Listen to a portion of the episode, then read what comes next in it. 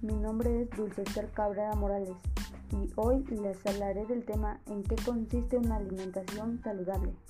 Bueno, una alimentación saludable consiste en ingerir una variedad de alimentos que te brinden los nutrientes que necesitas para mantener sana, sentirte bien y tener energía. Estos nutrientes incluyen las proteínas, los carbohidratos, las grasas, el agua, las vitaminas y los minerales. La nutrición es importante para todos, combinada con la actividad física y un peso saludable. La buena alimentación es una forma excelente de ayudar a tu cuerpo a mantenerse fuerte y saludable.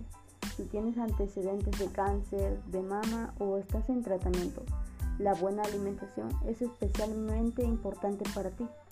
Lo que comes puedes influir en tu sistema inmunitario, tu estado de ánimo y tu nivel de energía.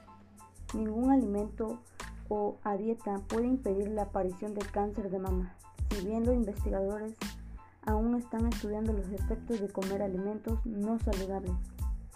En el riesgo de tener cáncer de mama y su recurrencia, lo que sí sabemos es que el sobrepeso es un factor de riesgo tanto de la primera aparición del cáncer como de su recurrencia.